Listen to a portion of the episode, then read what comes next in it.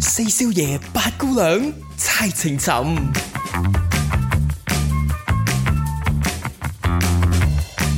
好嘢，係啦，我哋今日咧又有嘉賓啦，何博士，係啦，咁啊 唔知點解咧，我好中意何博士嘅名嘅，即係咧誒喺好多年前咧，我哋我我我啊係我嘅即係童年啊，嗯咁咧 TVB 有呢一個嘅誒，即係講啲 UFO 啊嗰啲咧，咁就會有曹宏偉博士。哇你仲記得個名啊好係啊，唔知點解我仲記得啊！我諗我哋今日呢位何博士都仲記得，因為佢同我同齡嘅，我諗，所以佢應該仲記你得。諗啫係嘛曹，你知唔知道曹宏偉博士係邊個啊？你真係諗多咗啦，我要選，我唔係你嗰個 generation 嘅。 OK，嗱，我哋嚴重啲、尊敬啲，係帶出呢個嘉賓先。係。我哋呢個何博士，係啊心理學家博士，係兼塔羅牌專家。係啦，咁咧就誒、呃即係我今日咧，其實我同佢咧係屬於網友見面嘅性質嘅，啊因為我同佢傾咗好耐偈咧，但係我哋兩個冇見過面嘅。誒、嗱，又值得誒探討下啦。點解我啊啲網友冇咁筍嘅喂？咁你啲網誒、即係我咁我啲水平唔夠啊物以類聚咯。喂，嗱，講下真係少衰少簡介先。係你點樣網咗佢翻嚟？我真係唔知，好似係 Facebook 咯。 Facebook yes，係啊，因為咧誒、即係咁嘅，因為喺誒、我啱嚟美國嘅時候咧，咁我個 Facebook 會寫我係嚟自廣州噶嘛，咁咧我諗 Facebook 有一個嘅算法即係 algorithm 咧，就會、哦就會計算哦，你可能都係住喺某一個地方，即係譬如我兩個，我以前住喺沙蘭市噶嘛，哈哈哈咁如果我哋兩個住喺沙蘭市，咁然之後佢話哦，大家都係嚟，就因為佢有個有個欄就寫住 from 乜邊度嘅，哈哈哈咁佢就哦我 from 佢。如果大家都係寫我哋都係 from 廣州咁樣，咁可能就會推推即係 recommend 你，哦，你可能識呢個人嘅咁樣。我知啦，係咪 Something 嗰啲 like that？咧？誒有個 picture 有個 profile，跟住 you may know，係啊，people you may know 咁係樣啊，咁 OK 就我諗我諗應該係咁樣喎，我冇係我好似唔係好記得好似係得太耐啦，耐到已經誒即係唔好記意得思啊，嘉賓，你講 講啊。誒嗱，你就係何博士加呢個塔羅牌專家。誒先問啦，心理家不如咁啦，先等佢自己自我啊係啦介紹咗自己先啦。呢啲咁嘅即係嗱啲，我哋我哋我知道有啲嘉賓咧就好好難突然間話啲自我介紹咁樣，即係好似見工咁，我哋唔會嘅。 你 簡單問一句答一啲，句。唔使簡單啲，攞三個 hashtag 嚟介紹自己啊！心理學家、誒占星師同埋塔羅師，哇！你睇下，真係好 pro 喂咩意思㗎。講咗咁多，我好好好 surprise 啊！我 唔個知節目咪應該佢做啊，唔係應該我哋我做啊嗯唔。我唔知你識占星嘅喎，誒呃因為我比較少鋪我占星啲嘢出嚟，因為我知佢識塔羅佢牌，唔能但我夠唔太知強㗎啦，佢已經咁強，咁咁點算咧？不如你個節你目擺佢做啦。掛佢個名等佢做。好啦，咁我哋首先講翻先，我哋今次係嘅節目咧，其實最開頭咧，因為我覺得反正小仙女都上過嚟，講完星座啊，不如都玩，唔好講啊，玩玩都得嗰講，得不如講 happy 下下塔啫羅牌咧，因為係我對塔羅牌咧又係兩個字文盲，但係我又好有興趣知呢一樣嘢，我覺得好好奇。咁如如是者阿四你就話你有個專家，係啊，其實呢個專家想請咗好整咗個耐博嘅。士過嚟，因為咧，我啱我其實我哋喺我哋啱開呢個節目，上年九月開真呢個節目之前，我已經同佢傾過。咁但係咧，佢就哇，佢話唔得，我好忙啊，好忙啊，好忙啊，一直忙到誒，喂你諗下佢做呢三樣嘢點會唔忙啊？唔係我諗佢淨係第一樣嘢已經夠佢忙噶啦。所以先誒嗱，你第一你第一樣嘅嗰個誒，即係形容你自己咧，就係誒心理學博士啦。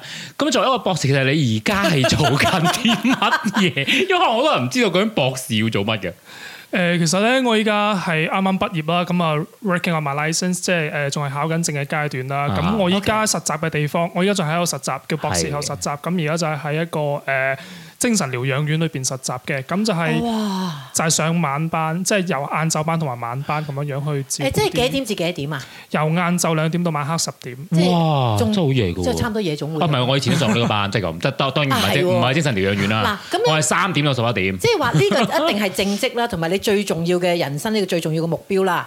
咁塔羅牌你又探討咗幾耐咧？係咯，十三年啦。哇喺我喺係咪國內耐過你讀心理 college？學㗎？內科讀博係士，係係耐哇耐過讀博士，哇！即係可能博士加博士啦，呢個塔羅牌。係啊，好啦，咁咦你占星咧，其實都係嘅。哇！ 真係原來即係話星真期係小仙女開八馬耳喂，邊。冇咁衰，大家個強項唔一樣。喂，但係我想知道，你又同佢網友網咗幾耐先？都好耐啦，真係好耐啦，大家因又溝為通我過。讀我住緊三藩市嘅時候已經講緊十年咁前嗱，喎你當你美國十年咯，其實我喺美國嘅係十二年即嘅係啦，話已經咧今年。 OK，咁即係話佢啱啱踏足呢個塔羅牌同占星冇幾耐，你已經網友啦。係啊，但係嗰陣時我唔知嘅，直至到佢哦 po 一啲誒、呃星相學啊、塔羅牌，我就話點解你識呢啲嘅咩咁樣？因為我知道哇嗰陣時佢佢有寫佢自己 profile 係有寫話讀緊心理學嘅，呢、個我都唔係有傾過節知。目完畢之後要抄牌啊！呢啲啊，你快啲去抄啦，咁即刻就掃啦。 唔使翻我慳翻係啊慳翻幾千肯蚊文定米好費。唔係嗰個唔係我衰仔。 喂，終於有個新知識。嗱，我又出賣朋友，所以唔講得俾人聽咯。真係完完全全嘅掟煲啊！咩叫訂報啊？即係我個 friend 啊，用咗呢啲咁嘅塔啊羅牌睇完塔羅牌個塔羅牌係啊師話俾佢聽要訂報，所以就唔係訂咗報即啦。係我都話咧，嗱，你俾啲前引子，你一將呢個開始都幾好喎 OK 咧，我有個朋友咧，好 spiritual 嘅，佢都好信 calling 嘅，亦都好信自己嗰個 heart，即係 how she feel。咁佢咧就 debate 緊分唔分手，一段日子可能幾嗯個月啫叫做。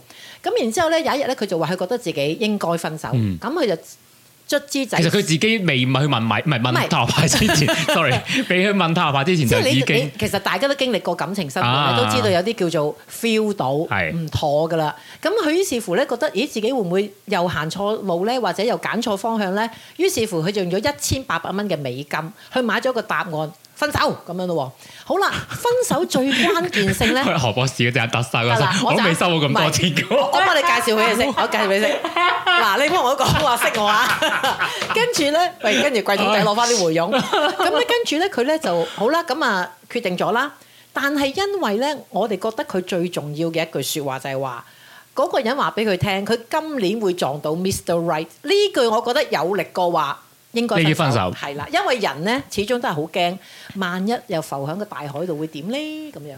係啦，咁啊嗱，佢嗰位阿白姑娘嗰位朋友咧，就就因為想問想問知唔知要分手，就走去問呢個塔羅牌啦。咁其實對於你啦，你係因乜嘢事會走去咁有出嗱？學你要讀心理，即係我其實我自己都好有興趣讀心理學嘅，但我真係未哇問，未能夠 make up my mind 去讀一個心理學嘅嗰個學位啊！我所以我覺得係，我基本上我人生要重新嚟過先得得，先搞掂呢件事你。哋好有毅力啊！係，因為我已經重新嚟過，搞掂咗另外一件事啊嘛，即係我由讀媒體轉咗去做 software engineering，咁我就已經讀搞完咗我就算啦。咁咧、我就想知道你有即係點解會突然間話，哎，我又讀緊心理學，但係跟住我又想即係讀心理學之前，我又想要玩塔羅牌咧，究竟係邊樣 come into your mind 先嘅咧？嗱，係一個好 long story 嚟嘅， Make it 咁 short。好好簡單嘅就係、 好簡單嘅就係、因為其實我有 trauma，我哦喺國內嘅時候已經諗緊，誒、我要點樣樣去療愈呢一件事咧，要點樣去走出呢一件事咧，咁我就自己喺讀大學嘅時候自己睇書啦，自己報嗰啲社團啦，報嗰啲誒嗯你 club 啦，唔好講嗰啲嘢社團，哦，唔係叫社團㗎唔係叫社 ，association 團嗰啲叫 做誒 club 啦，個 club 啦，哦約 club 咯。 興趣班 Stand-up 啦， club，yeah 係興趣嗯班好啊啦，好啊好啊， 社團好似黑社會喎，啊 我以為咁嘅，唔係我哋已經俾人話我哋嘅節目好黑社會㗎啦。哎唉有啲咁嘅事我唔知咁係黑嘅。啊㗎，因為我又紅又黃又綠咁 哦樣。哦是但啦，啊咁顏綠色喎真係係唔緊要嘅。唔係因為咁呢我個哋誒唔係啊，近咗阿四之後咧，好鹹濕啊我哋。唔係色彩繽紛係一個好事嚟 嘅。OK，繼續啊。 OK，咁就係我一開始就好想療愈自己嘅 trauma 咁啊，自己睇下啲書啦。嗯咁後尾咧，我係誒買錯咗一本書，即係有 一本買書，買係買錯咗有一嘅。係有一本書個名咧叫《心理學全書》，就喺天河城嗰度，我仲記得。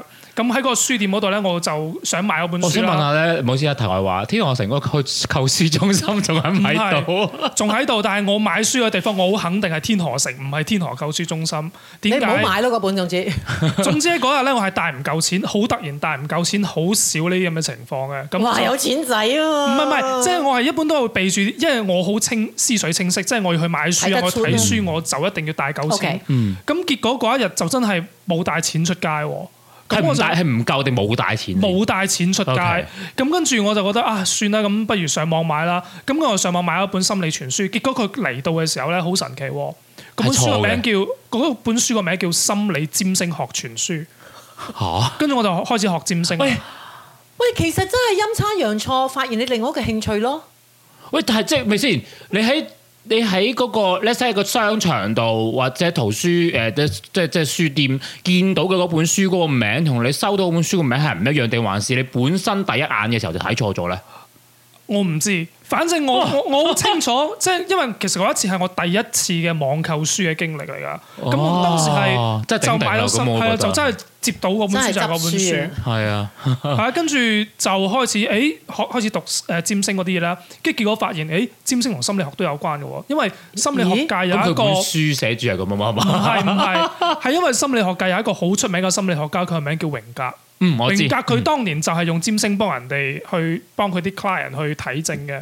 哦，佢係精神誒心理精神分析學。誒，哎咁啊你不如解釋下啦嗱，我因為其實我有一條問題就問想問塔羅牌同心理學有啲咩關係，但係呢個擺陣間先啦。嗯咁你因為你已經提咗占星學呢件事出嚟啦，咁我想知道究竟占星學同呢一個嘅心理啊學之間嘅關聯喺邊度咧？啊，得即係你可以你可以講榮，即係你可以 call 榮格啲嘅。誒、呃其實簡單啲講啦，就係、其實我哋人咧，即係因為榮格同埋弗洛伊德佢都係心理，都係屬於精神分析學派噶嘛。嗯咁、精神分析佢最重要一樣嘢就係我哋人嘅行為其實係由我哋潛意識去驅使嘅。嗯但係弗洛伊德同埋榮格佢對於潛意識嘅理解係完全兩碼事。弗洛伊德佢就係覺得潛意識就係同性有關，乜都同性有關，你有係就係同性有因為關我睇佢嗰本誒性係咪學先？對三唔論住，，同性有關係性別個性，係啊， sex，即係 sex 你意思話男同女係咪？唔唔係係哦，同係同性性啊，性啊，性哦慾、性衝動有 Yes，關，同係啦。性嘅嗰種各係方各啊，面因啦。為弗洛伊德亦都佢最主，因為我啱咪咪就啱啱我上年啊咪睇完嗰本《性學三論》咪弗洛伊德嘅，佢裏邊最其嘅最最 controversial 誒，呃即係最爭論嘅嗰個點就係話究竟喺我哋。誒青少年即係由嬰兒到青誒青春期之間嘅嗰段，究竟呢段人體處於呢一段嘅期間裏面，究竟有冇性慾？ OK，咁啊，係啊，講佢翻係解釋咗好多講嘅。係翻啊你嗰個嗱，我而我而家分別咗個性先，OK，係 O 跟 K，住係啦。咁跟住榮格呢榮格佢對於潛意識嘅理解咧，佢就覺得唔止性咁簡單嘅，嗯佢仲、有覺得好多嘢嘅。咁佢就提出咗一個理論叫做集體潛意識。咁集體潛意識即係譬呢如個我話，有聽過。其實佢最強調嘅一個就係一個共時性啦，即係譬如話誒、呃我今日心情唔嚇好，但我見到有蝴蝶飛過喎，嚇我今日上晝見到一次，我下晝見到有隻白鴿飛過，全部都係見到一啲好美好嘅事物。咁係咪就似冥冥中係上天話俾我知？誒、其實呢件事冇咁嚴重咧。嗱，呢啲就叫誒集體潛意識啦，哇！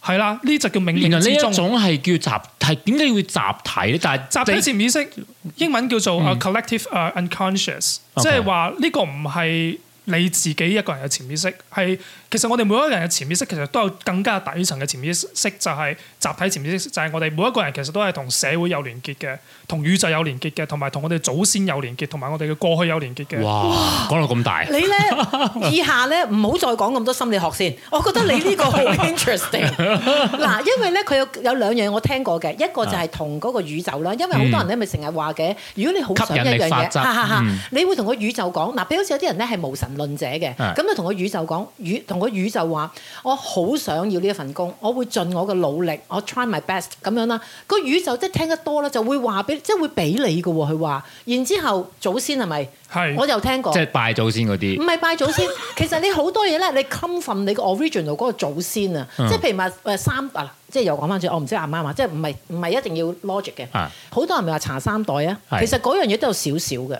嗱，你諗下好多嘢咧，由遺傳啦、影響啦，同埋你嘅生活嗰個 background 啦，都好用，即係好重要啊嘛。所以呢兩嘢我聽過，但係跟住嗰兩個，即係其餘嗰兩個我未，嗯我未試過，未聽過，所以好 interesting 啊我覺得。係。哇！你真係〜咁我哋繼續坐穩講啲集體潛意識，又即係你係啦講到占星，而家就即嗯係話頭先所講到榮格同誒弗洛伊德啦，咁兩個兩個兩個不同嘅派別，咁啊講咗佢哋同誒占星到同心理學之間嘅呢個關係啦。我想有個問題係，係我想提誒同、有性有關嗰個先，即係我好想知道點解佢認為有性有關？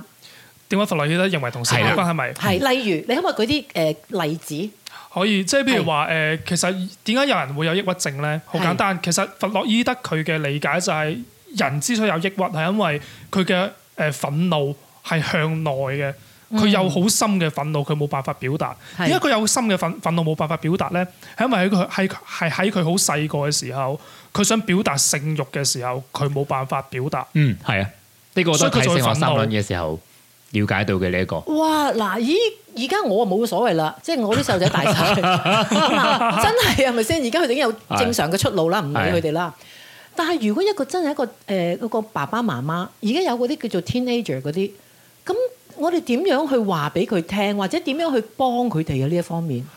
其實唔需要幫咯，嗯呢個係一個好唔好阻止唔係嗱，其實我哋首先要搞清楚性慾啊係咩事先。性慾佢唔係單止係誒，即係去幫助到佢發呃泄進行，係唔係一一真係單單撇一種性行為嘅？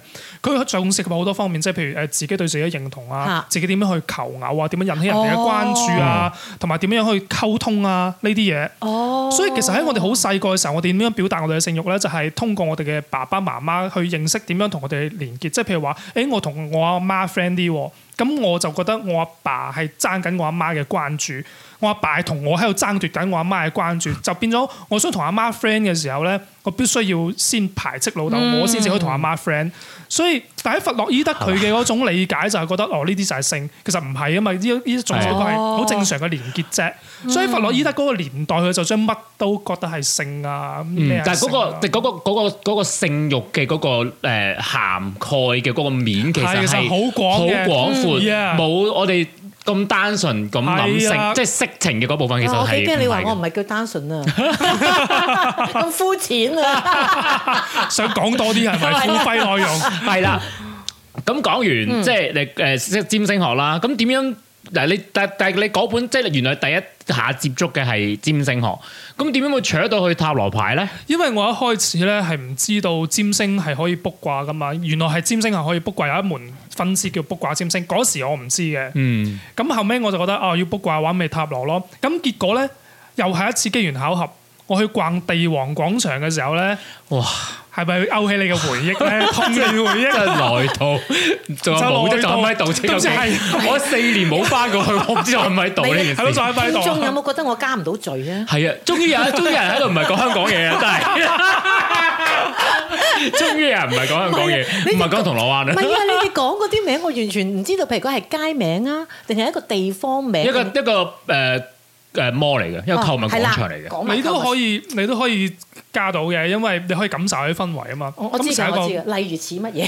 例如地王廣場啲似黃金誒，似唔似應該似香港總之好旺嘅地方。又一城誒誒應該即係講啲地下版嘅又 一城。係應該嗰啲細路仔、青少年好中意去哦唔係啊黃金商場係唔啊，係？而家嗰個叫先達， 係啦，哦係先達嘅係差唔多係啦，係啦，嗯差唔多，係繼續差唔多，跟住係好彩博到跟住咧，彩。我我行街嘅時候咧，見到有間塔羅鋪喎，咁啊入去算下啦，跟住就覺得好準。喂，跟住我想問嗰嗰陣時係幾多年前啊？收二得貴零唔一貴零年係收得好貴唔耐啊，貴啊哇！？十三年前啊唔貴。嗱，佢係有分價錢嘅，二十蚊三張，啊二十蚊四張 牌，六十蚊六張牌，跟住八十咁啊又蚊啊 OK 係十張牌喎。，咁又 OK，我又唔覺得貴唔喎，真係啊，因係為。當時係唔人民幣啊，講緊唔啊，係，我係知，唔係，但係咪塔羅牌係咁噶嘛？你揀一張牌係問一個問題噶嘛？係咪啊？唔係一個問題有唔同但嘅係陣間牌。嗱，呢個佢陣間 可以可以再再解釋好啊好啊好嘅，啊即係我知道唔係。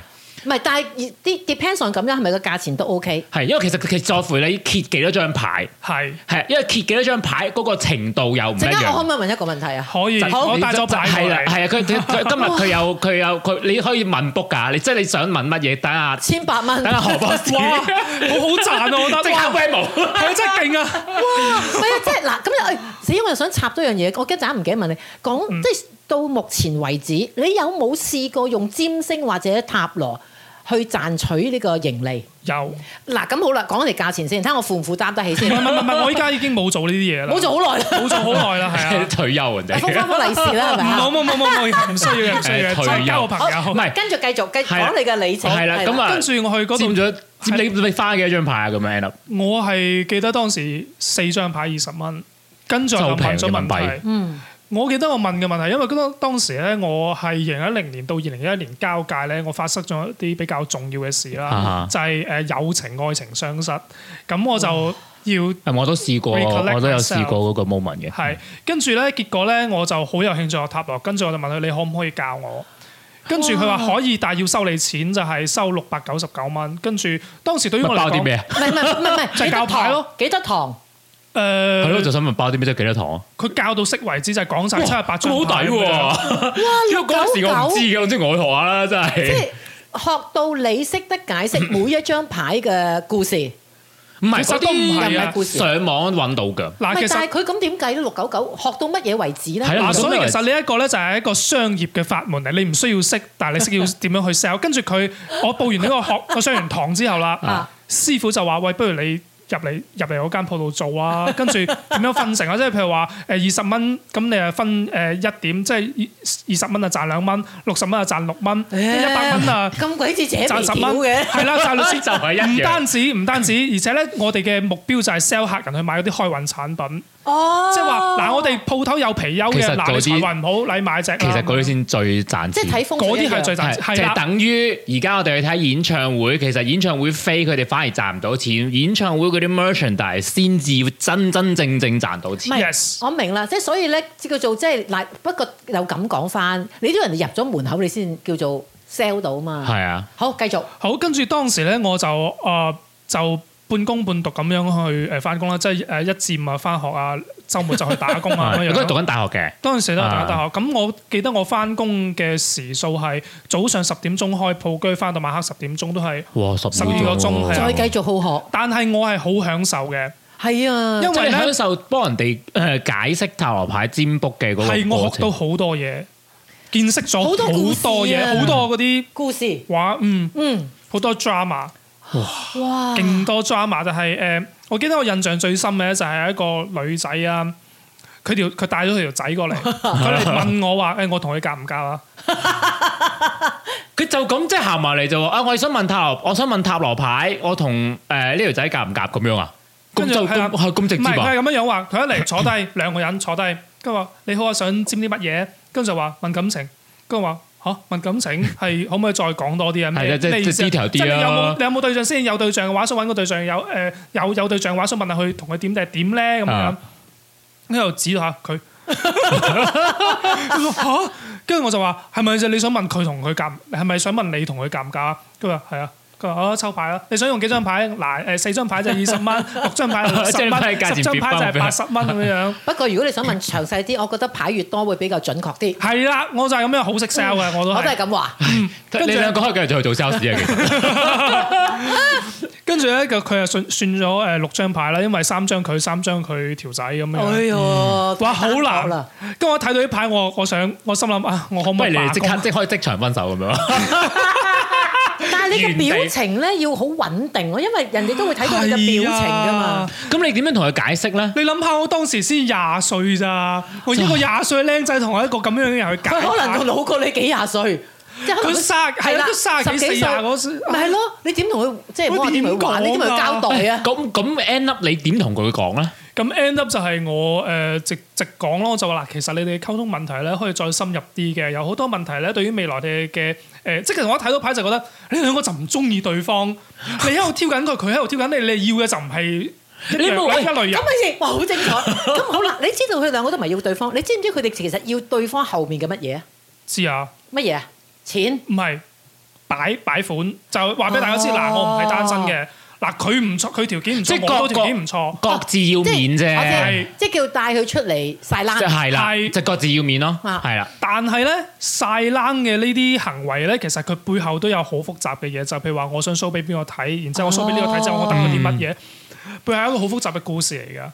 跟住誒，呃我睇完牌啦，跟住我就覺得哇，唔可以直講，一定唔可以直講，所以我依家都係啊，就算我睇到啲嘢，我都唔會百分之一百。咁你有冇每一張牌？牌？因為其實每一張牌有意思噶嘛，即係當然啊組合出嚟就另外一回事啦。嗯係啊咁每一張牌都有佢嘅意思，你你有冇話每一張牌都解釋俾佢聽嘅？定定係還是就咁冇 in general 話哦牌就呢呢六張牌，你哋各自嗰三張牌就話俾你聽，你三個人咧溝通上面有啲點點點點點點講完就算啦。係，但係佢會追問咯。佢話呢張牌咩意哇思？梗有啦冇加錢 啊？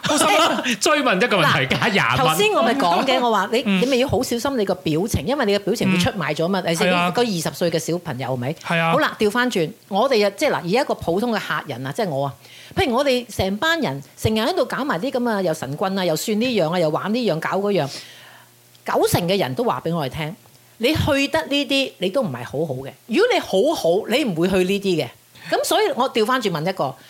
喺一個咁嘅塔塔羅牌師，係咪你其實都知道一個人嚟到問嘢，十居其九都唔係一個好如意嘅環境下唔係㗎，有啲咧呃啊唔係㗎係誒，譬如話誒，有一個人咧，佢係做老細啦。嚇，佢唔知揀 A project 賺錢啲定揀 B project 賺錢啲，佢會嚟問咯。哦，邊個咦 project 又賺錢係啲喎哦，即係反正佢都知兩個 project 賺錢㗎啦，只不過即係邊個賺得多啲啫嘛，咁嘅意思啊？啊，咁即係打破咗我哋一直以為，係啊即係人哋去親呢啲地方揾一啲我哋叫不過 fortune teller 啦，係即係一定係有啲嘢唔係幾掂，或者好低谷，或者因為低潮可因為可能咧誒、呃即係我哋可能就講中國再耐啲嘅嗰種算命咧，可能係真係唔好先走去算啦。但係因為塔羅牌，我因為我對根據我嘅了嗯解咧，就係、塔羅牌就係問方向嘅。咁所以咧，就譬如佢啊頭先阿何博士話，佢之前睇過嘅就佢 A project 賺錢啲定 B project 賺錢啲，係啊佢要有一個方向咯。咦即係其實佢係唔喎係佢唔係即係佢佢佢唔係話哦，我而家好差，只不過我可能譬如話 let's say 我有兩條路，我緊行邊條路比較啱我啲。 OK，咁好啦。而家咧，我哋可唔可以帶到入戲肉，用牌嚟講下以下嘅內啊容嗯唔係咧？啊，我仲有嚇仲有咩啊頭先嗰個好多嘢問㗎題未問完啊，哦因為佢而家先講到話佢咁樣接觸塔羅牌嘛。係咁，但係你又同時間係讀緊心理學喎，咁你點樣揾到塔羅牌同心理學之間嘅嗰個聯繫咧？因為頭先講咗占星學啦，咁但係塔羅牌咧又又點點點樣兩個之間有聯繫嘅咧？誒呃咁咪就係用又係用翻榮格嗰一套咯，都就係係因為用翻嗰個係啊嗯。咁誒再加上就係用翻一啲誒同誒羅傑斯啊、Carl Rogers 嗰一套就係藝術表達療法咯。啊咁因為佢牌係有圖像噶嘛，係咁咪邀請啲人去自己抽牌、自己解咯，自己去感受下啲圖像咯。因為其實我覺得我當時係之所以塔羅牌唔係咁好，係因為我用錯咗方法去學塔羅。跟住我係讀咗博士之後咧，嚟到美國之後咧，讀咗臨床心理學博士之後，因為我哋學咗一門課叫做誒、呃、現象學，叫做 phenomenology，佢係一種誒哲學嘅研究方法，佢係一個誒、呃 qualitative research method，即係誒、呃定量啊唔係定質性嘅一個研究啦，即係話俾你知某什麼是什麼，佢係主主要研究人類經驗嘅。咁我先至發現哦。因為我哋誒、呃上課嘅時候咧，老師會誒、呃邀請我哋去睇一啲藝術作品啊，去感受下嗰個作家嘅一啲生平經歷，點解佢係有啲咩人人，佢有啲咩經驗，有啲咩生活體驗而導致佢創作出咁樣嘅畫作咧？咁有啲咩嘢誒呃 message 喺啲畫度啊？你係感受到出嚟咧咁樣。跟住我就用咗類類同一樣嘅方法去睇塔羅牌，先發現哇，真就係另外一個層次，嗯另外一個層次係啊，即係我先至發現、哦，塔羅牌其實佢係無論佢畫咗幾多神秘學嘅符號上去都好啦，佢本質都係一門藝術品，佢唔係邊個邊個話俾佢要點樣畫，而係嗰、個。畫牌嘅嗰、個，因為我依家淨係識得用韋特塔羅嘅啫，我淨係用呢一副係，咪真係呢副啊？哎呀，係呢啦，個咪就就係係一係啦，即係最最 basic 嘅呢最副 basic 嘅呢最副 basic 嗰副，副。嗱，我話俾你知，好平㗎咋。最 basic 嘅塔羅其實佢裏邊嘅畫工啊，即係呢個啊係啊我畫師嘅畫工我好鍾係意最㗎細膩嘅，因為佢有文化啊。呢個咧。就係我成日喺 social media 聽人係哋啊講嗰個 terms，但係我唔知道原來係即係有分啊。係啊，係有啊，分因為因為我呢副牌我自己呢副牌就買咗好耐嘅啦，我買咗都有成七八年嘅啦，但我就冇冇點玩過，因為自己我想學嘅，但係一直都冇時間去去去都即係騰啲時間出去了解嗱咯。，你咁啊講到你話喺嗰個人即係叫咗你做同，即係叫話本來話做學生童做工咗學 生變咗童工。好啦，呢一個算唔算你唯一一個老師？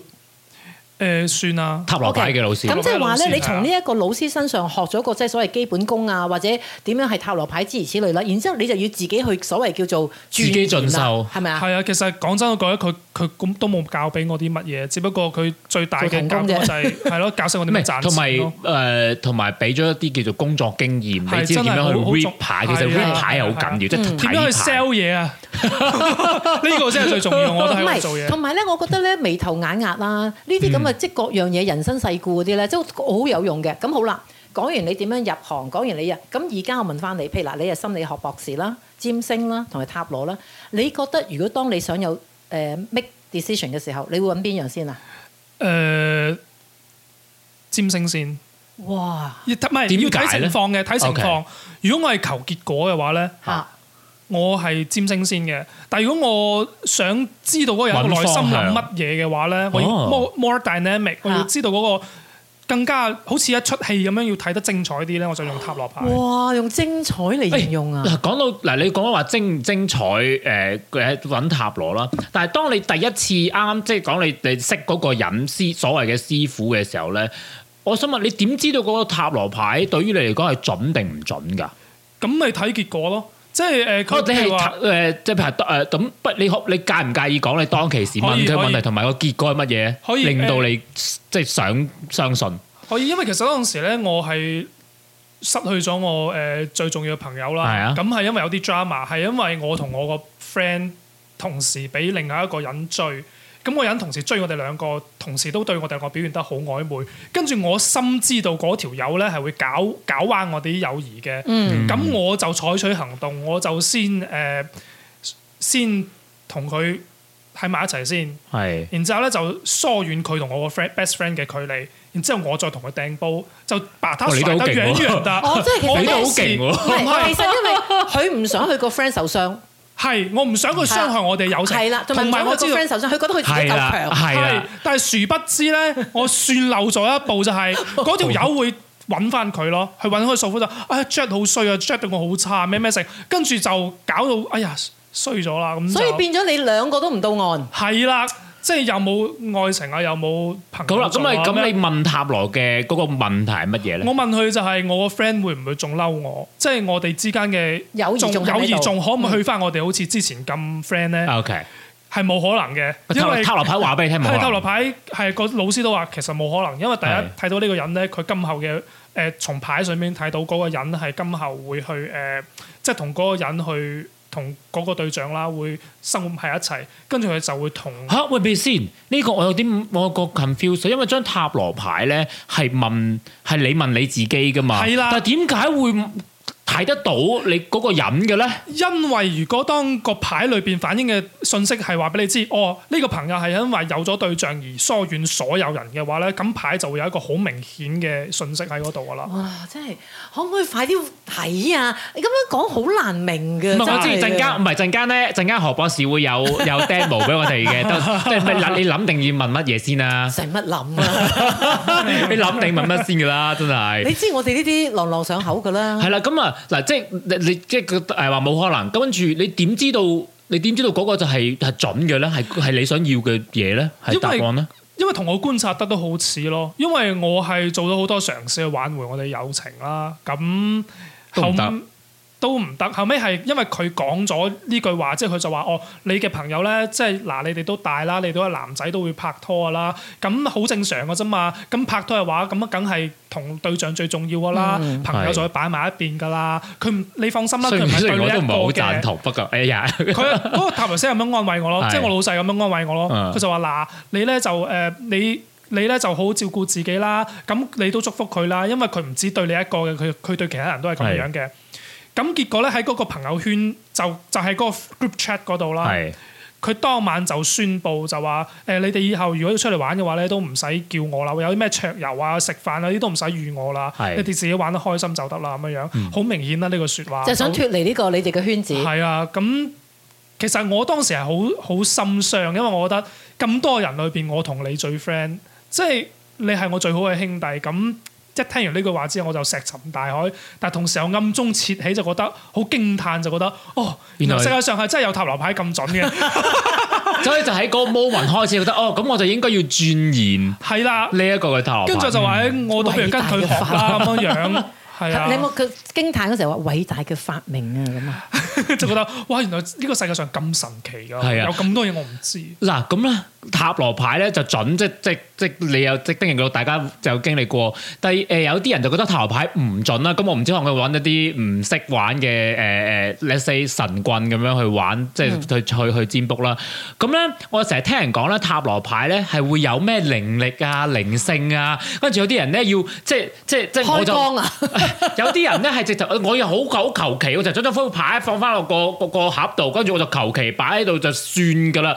有啲人咧直頭要點樣咧？譬如話我養靈性咧，就要諗下誒咩擁抱啊、包起佢啊，放喺個咩水晶球啊，跟住咧又咩放喺邊度誒啲咩吸收天地靈氣，跟住係咪得唔得嘅其實？嗱，我係尊重每個人嘅做法 嘅。如果佢覺得咁樣做嘅話好嘅話，咁我都尊重，但我自己都唔係好本大人唔會咁做係。啦，即係唔係大不了。因為咧，起碼佢佢今日行上係啦嚟嘅時候，啊 你點啊我就話鋪咗紅地氈啊唔係你知唔知道今日行上嚟佢佢佢有手信俾我啦，第一次見面啦，跟住俾哎完呀我之，後唔。好意思啊，我冇俾你唔啊。緊要，唔 緊要，唔緊要，誒陣間落去攞。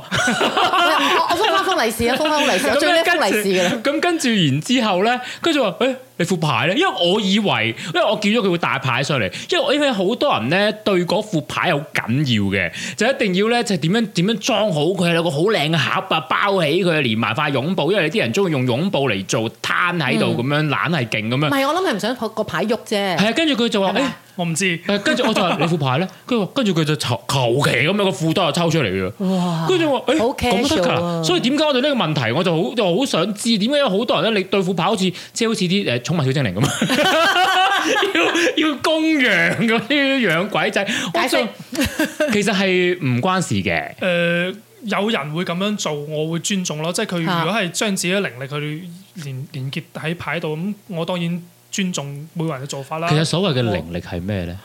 我好想你想知啊供養係咪？而家唔開係，始即係唔係？如假如我真係即係好啦專心，let's say 今集之後，我即刻要鑽研塔羅牌，我都想知道我點樣儲翻支靈力咁大 哥。講時講，我問咗先。咁你而家收唔收徒啊？誒唔、收唔係嗰個陣間先講， 啊！其實靈力咧，從心理學嘅角度嚟講，其實只不過係 consciousness 就係意識啦。意識佢有強，佢有維度之分噶嘛，有維度同埋有韌性之分。即係譬如話，譬如而家啲係咯人人咧。性嗱，好簡單一樣嘢就點解啲人而家會心理病咧？其係實其實係因為誒、呃我哋所承受嘅壓力或者我哋承受嘅挫折超越咗我哋嘅嗰種承受能力噶嘛。其實就係講緊意識嘅嗰種彈性咯。所以其實靈力都係一樣嘅啫，即係指我哋有幾 strong。嗱，我想問一個問題。我而家你講完呢句時候，我即刻就 pop 咗個問題，就係話，如果有一個人好識得去放壓啊，或者放負，然之後佢有新嘅壓、新嘅負，咁佢永遠就唔會爆煲，啱唔啊啱？啱，因為其實壓力係一個好 dynamic 嘅嘢嚟嘅啊，即係我哋而家當然覺得我哋經經歷嘅嘢係一種壓力啦，其實佢本身係促進緊我哋成長噶嘛。係咁因為啱點解人會有心理問題，就係因為我哋將我哋所有注意力放喺我哋壓力嗰度，同埋有好多唔好嘅 statement，即係譬如話啊死啦，我冇拖拍喎，咁就好孤獨終老噶啦。孤獨終老嘅話，我一定唔會開心啊，就會個人好頹啦，嚇俾世界遺棄啦，就會好多啲 negative 嘅嘢，佢 trap 喺嗰度，咁我就出唔到嚟咯，咁咪有病咯。點解你唔將啲專注意力係啊專注喺提升自己身上咧？點解你會覺得啊、我點樣提升都冇用？咁你唔好，你覺得冇人冇人睺你，咁你唔好去睺人咯。咁你咪睺事業啊， 睺人冇揾錢嗰啲嘢咯。所以係咯，人生大把嘢你去鋪排啦，你要將你嘅注意力放喺其他地方度先啱啊嘛。嗯係啦，即係所以咧，如果啊，即係如果譬如塔羅牌可以幫到一個人，佢能夠諗通咗啲嘢，放翻啲嘢出嚟啦，咁就算即係將入邊有一個有一個月裡面，佢又有啲壓力，有啲新嘅問題入去，起碼佢都仲有疏導嘅機會。係會嘅，但係我哋亦都見過另外一種極端，就係、誒、既然上咗一次塔羅牌嘅甜頭之後，咩咩嘢都嚟問咯。咁就太冇自己啦。係啦，好，準備好未啊？啊我想啦，我就真係睇你眼 色，開我始就未啊問你？準備好未啊好？嗱，誒咁啊，即係阿阿阿何博士可以誒誒準備下啦，哦，OK 誒係啦佢，都係擁抱啊，唔係即係個袋啫。咁咪咁所以話擁擁抱係，唔係啊嗱，我覺得點解咧？因為咧嗱，即係我誒睇嗰唔會啲 social 刮花啲 media 牌面唔啊我係諗，我睇 YouTuber 嘅啫，佢哋擁係因為咧嗱，因為我哋擺張牌喺呢啲普通嘅木台咧，佢會係滑啊，佢會係佢真跣係啊會，話咁。啊咁樣咁啱擁嘅咧啱就嘅會唔跣咁樣咯，我諗係咁啱啫嘅。嗱但誒唔係你誒佢個苦型喎。誒啲咩唔同啊？都唔係哦個一個都係個一牌樣啊㗎咋個牌面唔同㗎啊嘛。哦，我知你嗰邊好 sharp，佢嗰邊係暗色啲嘅，係因為新同舊啊，定係嗰個我唔知，我 design 呢副就好舊噶啦，就誒唔係同嘅啊 version。唔同嘅版本誒，我係。啊可以形容啦，咁啦，佢嗰副比較唔好意思，我掂可以可以掂可以掂嚇啊死人！即 係其實冇咁多橋呢樣 嘢佢嘅，佢嗰副咧，好有 Calvin Klein 嗰啲色啊，即係比較譬如嗰啲嗰嗰種系列嘅色。嗯你咧就比較似好 sharp、好 colourful 因為我冇用過啊嘛，基本上好都咁開始啦，點樣？係啊。嗱誒誒誒，等阿何博士解釋好啦啊。嗱，其實誒咧，即係點樣佔？即係你個成個其實成個流程係點嘅咧？可唔可以一般嘅咧流再程低少少 BBD 咧？嗱，一副牌有幾多？唔係一副一唔盒牌有係啊幾多誒張誒，即係？塔羅温多温咯。係啦，one OK，咁其實塔塔羅牌佢一共有七十八張啦。係係咁誒，廿二張係叫大亞大亞卡納，跟住你其他講啲中文定英啊文啊？講緊？Arcana。即哦，OK，即你講緊英文我唔知嘅中文點樣，我唔知中文點樣譯啊。好啊，OK，即係反正中文就好拗口咩亞卡納 Oh my OK， gosh 咁得啦，因為我就諗啊，點樣啊，總之好啦，OK 就係廿二張大牌，其他啲就細牌啦。好咁細牌咧有分一同十嘅數字牌，同埋有四四張嘅宮廷牌。 OK 呃即係譬如誒侍從啊、騎士、皇后、國王。 OK。係咯，咁就係每一個同埋有四元素啊，風火水土啊，同占星一樣啊。 OK，樣咁嗱，誒以一個文盲嚟問你，係咪冇話好唔好嘅張牌？冇噶，即係唔同求球。籤，求到咪係啊上上籤、下下係籤啊，只不過張牌有個 story 話俾你聽，啊然之後就引發你去自己你個思考嗯係啊，你個問題。OK，咁嗯而家想點啊？咁好嗱啦，嗱咁流嗱講下流程啦。一般嚟講，誒、即係當然有可能有啲朋友都誒，即係可能聽緊我哋節目朋友，可能誒、即係之前佢都會問過嘅。咁係咪其實每一個每一個塔羅斯嘅嗰個占卜嘅流程都一樣，定還是你哋有一套 SOP 嘅咧？我唔知喎，我我哋嘅流程就係問一個問題，跟住誒、呃就抽牌咯。一般誒、呃我即係我會覺得用三張牌已經好夠噶啦，除係非係問感情。係啦，不過咁啦，嗱頭先講你講到一張、三張，唔知六張咪咁先。，未 嗰啲係張張未張張之前，我想問第一件 事，你攞咗副牌出嚟，使唔使洗牌先？梗係要啦，梗係洗要啦牌嘅唔話，係啊哈係啦，咁所以就話究究竟一張、 三張、六張，即係有咩唔一樣咧？收費唔一樣， 真係我啊！知啊，真即係冇嗱，我頭先咪問咗佢，我頭先咪話用 sales t 呢隻話咯。你越多張，越多故事，你嘅探討越深，你咪諗得諗得越喂通咯。咁但係嗱如果我同一個我好問題。驚啊！我好驚會俾同行圍剿我，好彩我冇開名。唔係，但係如果即係我而家就呢、個就唔明啦。咁如果我同一個問題，我可以一張、一張、三張，咁三張只不過俾多啲錢，咁但係個結局係一樣嘅咩？唔一樣，即係個佢個俾答唔，同嘅誒 insight 你。即係三張可能會唔同嘅再多啲 detail。係咪唔同嘅 Yes 思考方向？嗱，其實咧，誒塔羅牌佢 show 咧係相當於俾一套劇你睇。一度劇好鬼 interesting 啊 Yeah，！ OK，咁所以咪因為咁佢係試下啦一個你圖畫嚟噶 嘛，即係其實係佢裏邊有圖畫，佢裏邊係有人物喺度噶嘛。 OK 咁咪就相當於舞台劇嘅有角色啊，嗱有佈景啊嗰啲嘢咯，等阿博士洗牌先啦。啊係你洗牌噶。你我我咪問先嗰個洗牌係啦，嘅嗱，首先塔羅牌係嚟好啦，玩不過啦嘅。佢嚟。首先你要有一個嗯問題，個心裏面，係同埋你話俾我知個問題係乜但唔嘢。係先，我你教我點洗牌先？洗牌咧就係誒有人唔同嘅手方法啦，有時候咧我就係喺冇如果張台係線嘅話咧，我就會咁樣樣轉下啲牌咁樣佢啊洗，轉好係咯就咁樣洗，洗我哋完之以前後咧就做唔過官嘅，勁 啊！ 係因為冇辦法啊嘛。嗱，我你形容下頭先何博士將嗰副牌洗到咧，好似咧一路開花，一路開花，一路咪開花，一路好似荷開官嗰啲咁花樣咯。哇，好勁啊！跟住咧，就相當於洗就就跟住咧就將佢分三沓啊。求其嗱，咪先。分三沓咁如果一個跟住無就知分啊嘅我，可唔可以咧，好似人哋真係玩啤牌咁塔翻埋，你中意塔拍㗎？你中意。誒，咁但係佢咧誒，你繼續講，你繼續講先。但係咧點解我要咁樣樣轉牌咧？係因為咧，你會見到咧，啲塔羅牌有分佢出嚟嘅牌咧，啲圖像係有分正位同埋逆位㗎，係有分正位同埋逆位。嗱，即係譬如咁樣樣嘅話，個個公仔咧嚇係咁樣向住你，你係睇得清佢係正正面嘅，咁就係正位啦。咁如果呢個係上下顛倒嘅圖像，就叫逆位咯。咁你何解定為呢個係上下顛倒咧？我因為為佢呢度有個 title 態喺度叫 The World，個 title 喺個 title 就係嗰個哦 title 喺底個。牌底嗰度佢都唔係咁寫啊，調轉寫喎。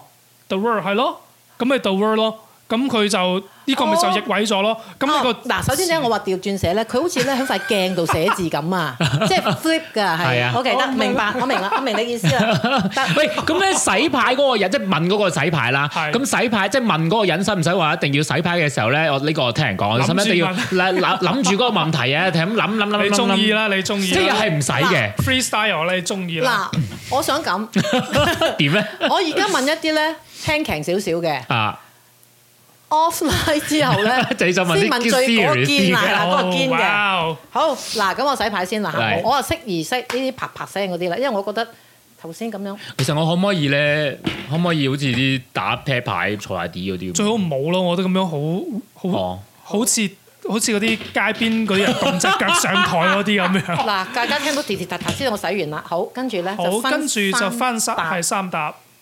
唔係佢而家係抽幾隻啊？一隻。你等一陣先，我 OK，你要講你要問咩問題俾我知先。我一路講一路一唔係路你分啊要，你要俾話俾話俾我 唔知係你分完嘅，先，你分完先，係一步一步嚟。係你分完先。因為咧我啱啱轉咗行哦，呢一個職業嗯，我是否應該堅持。堅持落去直至老，抑 O K，直接退休啦，啊咁講啦。可以。你我知道你我收到呢個問題就得啦。你或你還是分派翻啦翻以前嘅舊行啊？唔係叫舊行啊，叫咩啊？老本行。老本行， O K，keep going，咁啊唔係分三答係咪咁，yes，啊？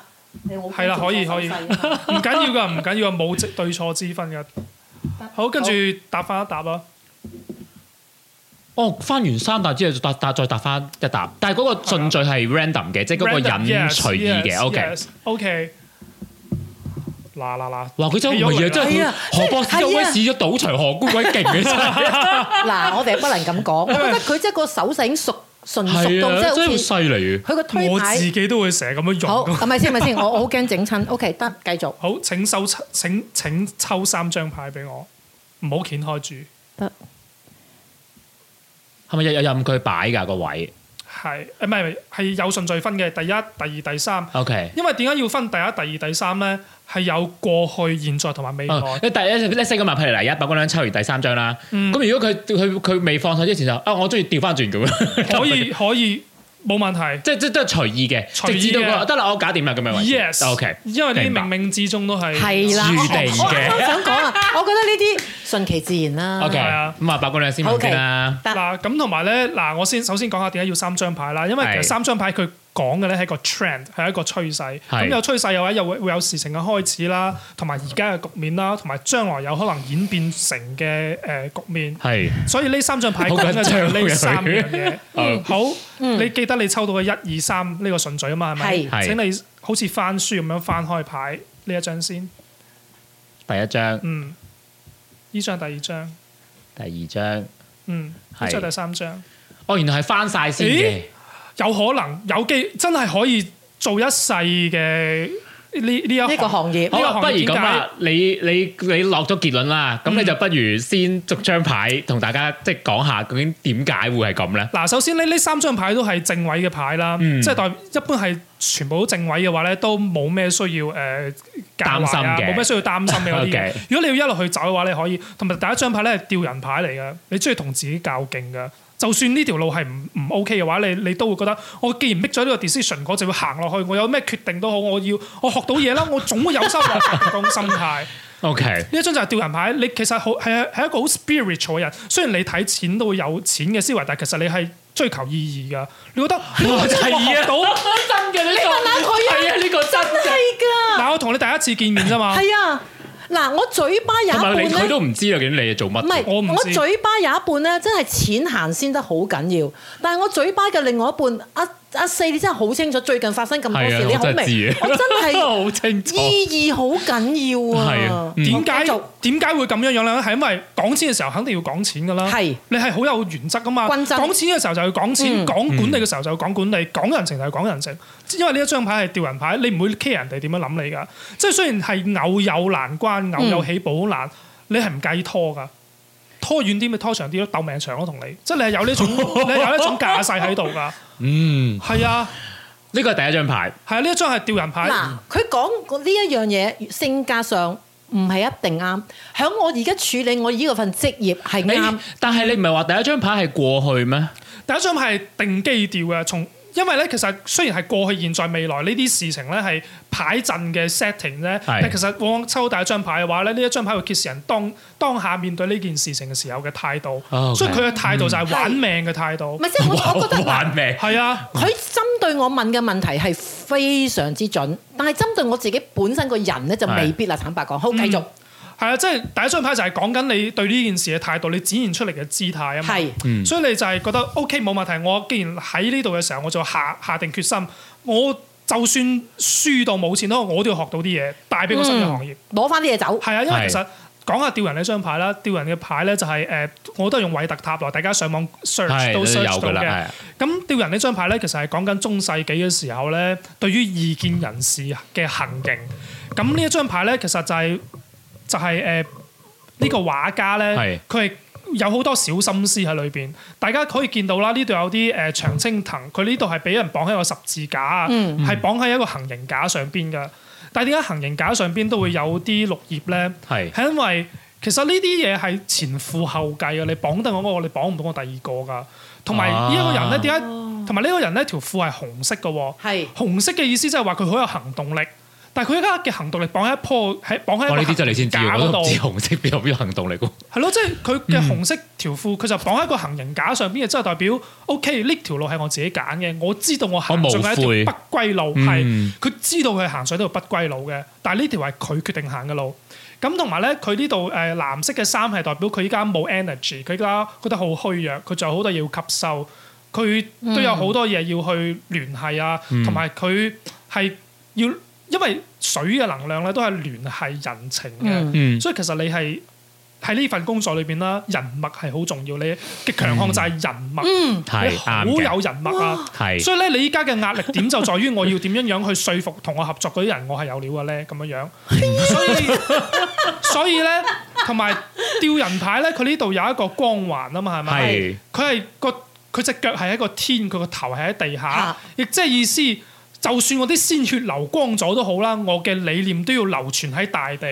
哇，所所以其實好正啊佢呢真個係。好好有理念啊，為咗自己追求嘅嘢係會即係咧，拖嘅嗰種如人即係可能普通人啊，就咁睇張牌咧，你會覺得哇，好似行刑牌，好似好好驚，好得人係驚，好恐怖係係。但係你咁樣解釋完之後，哇，原來係一張嗱散發光輝嘅牌，而家我會係啊嗱，如果你咁樣俾我睇一張牌咧，我會以為咧係乜嘢，你知唔知啊？係咩啊？我以為咧你吊我唔死嘅，係咁啊樣咁嘅樣，。係啊，都係咁你樣你講得啱啊吊都你因唔為死啊！你睇下佢咧個手擺到咁輕鬆，咁係 relax 咧，即係好似你咪吊咯，你係吊啊我唔死㗎。因為你俾人睇到啊，係啊誒你所以仲要俾人睇到專唔係佢將手咁樣白姑娘就啊 get 到嗰個表象嘅意義啦。嗯因好為你啦睇，下係咪佢個手即係仲要係啊立寸係啊咁，好好似似曬太 陽咁係嗬。OK，係啦，係啊好啦，跟住第二張牌咧，第二張牌咧係叫寶劍七，寶劍七咧其實劍劍係嘅牌咧，一誒寶劍牌一共有十四張啊嘛。嗯其實劍嘅牌咧，佢都係講一啲唔係咁好嘅嘢，因為佢係反映緊中世紀嘅時候咧。嗯因為你知啊，歐洲中世紀好多時候人打係好黑人暗嘅啊，嗯好黑暗，成日打仗嗰啲嘢啊嘛。嗯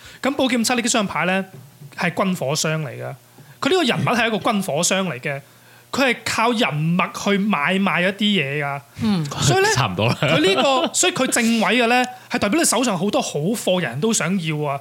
而且嚟買你貨嘅嗰啲咧，都係達官貴人嚟嘅，即係都係有料噶。最好又賣俾有軍軍方背景嗰啲 人，你最即係近美你最近軍啊啲咩， client 有冇咁嘅背景啊？唔係咩叫軍方啊？即即係係有賣軍火啊！即係有因為冇啊唔？ 係，即係唔一定係哦有賣軍火啊，只不過係佢一定係有企業嘅，一定係有自己好有未有牌面嘅喎，係咪嗰啲將會有啊？將會有啊。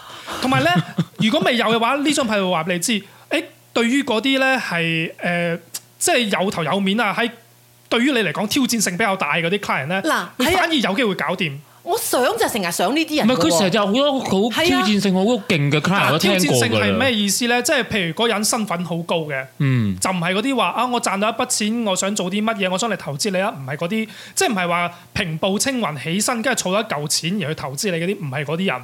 有一個本身係好有 power 嘅人，已經係有頭有面嘅。即係好似唔 Rockefeller 緊要 family 嗰啲咁樣嘛。我成日都講呢句，呢個係將會出現啊嘛，唔係出現咗啦嘛係。建議你去挑戰呢啲 client，建議你挑建戰議你啊，去揾呢啲 client 同你合作，係啦，軍火商唔係唔軍火商係，即係呢個人呢個角色係軍火商啫。唔係嗰個嗰個圖像嗱我先啊解。 OK，應該咁樣講，係咪呢個人應該係一個好成功同埋一個好即係好大嘅人啊，即係一個大人嗱，啊，或者我解釋下呢張牌挑點戰我樣，啊實得㗎喎，我中意挑戰。或者我解釋下呢張牌係咩意思啦。嗯嗱，因為寶劍七佢呢個人咧，佢手上揸佢佢手上揸住一把劍，係呢堆劍係武器嚟嘅，係咁啊四四周圍係軍營。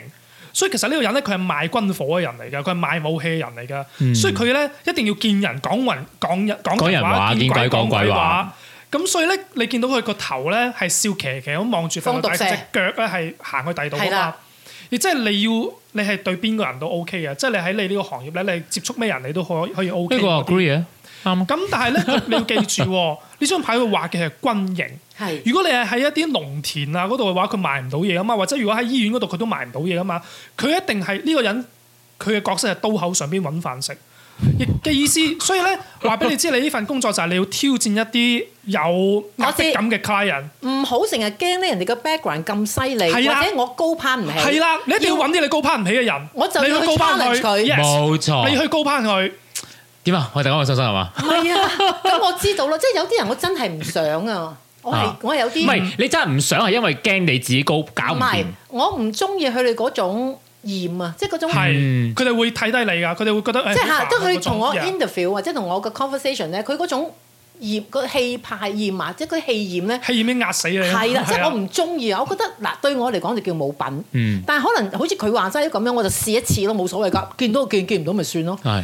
即係你知啦，我哋呢啲嚇又係好咩噶嘛， 睇睇錢噶啊嘛。哇！你咁攞啲錢嚟咁一張張搭落我度嗱，即係我夢寐以求咧，我都想試下呢啲嘅，因為嗯點解咧？我都好想試下自己個壓力煲去到邊度，因為呢啲唔唔能夠話你得。即係你話想，但係你都要自己得唔得噶嘛？即係你，因為我哋啲咪日日對住個老細噶嘛，係要好繼續。係第同埋三，咧啊你第三你張個未未講係完咯，第就二係張呢第二張牌係挑建議你去挑戰你自己嘅 comfort zone，好誒去磨一啲比較氣勢勁過你嘅係人啦啦，嗯誒地位高過你嘅人啊呢啲啦。跟第三張咧就係誒你會有收穫咯，因為星哇幣騎士係。海船歸來係咪啊？係儲到一大嚿錢，係一件好沉重啊、索果累累嘅張牌嚟。哇，好浸到佢一 個嘴， 啊一個 嘴。作乜啊？儲到一嚿錢沉重得咁緊要？真係沉重得好緊要啊！即係誒、呃因為其實咧即係呢嗰嚿三張錢牌沉，重都好緊要。呢三張牌俾我嘅感覺就係你賺到大錢，但係你賺大錢嘅過程係好漫長嘅，同埋咧呢三張牌俾你嘅俾你嘅啟發咧就係咧。你嘅口才，你嘅就好似第二張牌咁樣樣，你嘅口才啊，你嘅周旋能力，你嘅 power，你係有嘅。但你更加清楚嘅係，你要俾啲耐性你自己去捱咯，俾啲時間你去磨嗰啲人咯。同埋要識得 jump out 個係啊 comfort zone 唔。即係係唔係唔唔好係成日覺得人哋嗰啲氣焰太勁，我就唔係想咁你要樣。去允許自己去磨佢哋啊！即係因為其實你份人咧唔會去磨佢哋，你你好清楚要點樣 get out 啊，點樣去，即係你好識即得係走我把就持快， 係啊！即係你好識去把持，即係如果搞唔掂嘅話，咁我咪走咯。你你好啊你好清楚啲誒人人與人之間嘅度數，但係呢一呢三張牌就係介意，就話俾你知，你走遠啲啦，你去允許自己去磨多啲啦，一來二往多幾個回合啦。或者有時都唔係咁差。係啊，都唔係咁差啊！就係你俾多啲時間啊，俾多啲耐性去磨啦。嗯，你要俾啲時間自己去覺得，誒點解呢度有咁麻煩，仲唔俾個答覆我嘅？點解呢個 project 俾咗佢，佢咁耐都唔實行，咁耐都唔上行下一步嘅？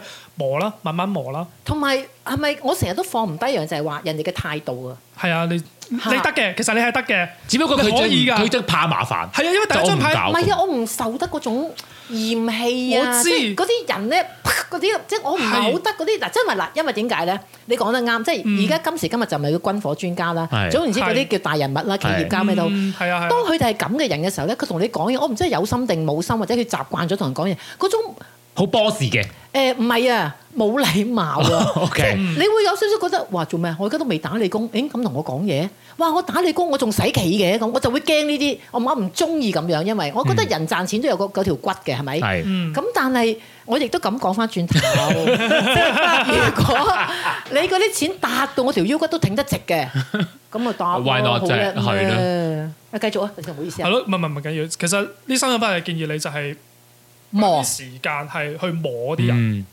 亦都咁樣講，我而家轉咗行嗰個新行業，係應該可以堅持落去。嗯，然之後呢一個亦都話俾我聽，我總有一日會喺呢一個職業裏面賺到我豐盛嘅收可以穫。夠你退休嘅。係，而且 咧誒最重要嘅咧就係你，我唔知你做緊係咩行業啦，反正你係會有下線啊，即係有靚啊，會抽佣之類嘅嗰啲行業，我唔知你係咪啦。如果係有抽佣嘅行業嘅話，我會建議你做呢啲咯。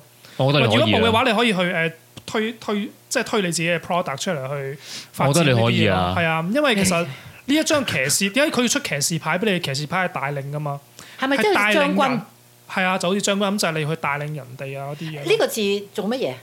就係誒 Knight of Pentacles，即係誒你要帶領人去發發展財路啊！即係你要你揾出一條財路之後，就話俾人哋知，嗱一齊去一齊去耕呢個田啦，一齊去做呢件事啦，跟住大家就會一齊去誒、呃令到呢一個團隊好有收穫咁樣樣咯。好咧，所以你今後嗯但係你嗰嗯張牌咧，係咪僅限講緊財咧，定係還是可以第二種可以有路其他，嘅咧？如果佢係問感情嘅話，呢張牌又有第二樣嘢去。係啦，我都想講，哦有冇人懶到咁㗎？誒，問埋感情啦， 咁樣會唔會㗎有？啊，咁但係就使唔使重新睇埋再抽過啊要啊，如果問感情哦就 OK 重新再抽。唔係唔係有冇人懶到咁啊？就係話嗱，三張搭晒誒，譬如誒、呃感情線、財運，應該唔即係有啊 譬如咁。！我喺讀我喺做誒、呃塔羅牌嘅時候，就真係有人問我呢啲問題，我咁我咪直接直接同佢講咯，就話嗱呢個要新嘅牌陣，呢、個就要抽新嘅牌啦，就再加啲錢就再咯係啊，再再俾錢 啊好啦，嗱咁啊，我嗰個已經講完啦，叫做算唔算？算。好，算講完。阿四，你算唔算想？我水完不等下一集先啦，梗係。啊哇！時間匆匆咁 梗樣係下一集過先，啦，係啊，因為下一集咧，我想問嘅可能同，因為我下一集啊，我我我我會我會我哋我會再同我哋我哋會繼續同阿何博士傾偈嘅，咁所然以之後下一集再探討呢個係啊，塔羅跟住就先牌至輪到我問啊嘛，梗係咁噶啦，犀利啊！好啦，咁我哋下唔好唔好講再廣告啦，陣先再講廣告啦。係啦，咁我哋就係啦，我哋先 我哋就先唞一唞下，我哋下一就集下一集嘅時候再繼續探討再同大家探討關於塔羅牌心理學，甚至乎係占星學嘅呢個呢個好嘢問題嘅，好， Thank 拜 you，拜拜。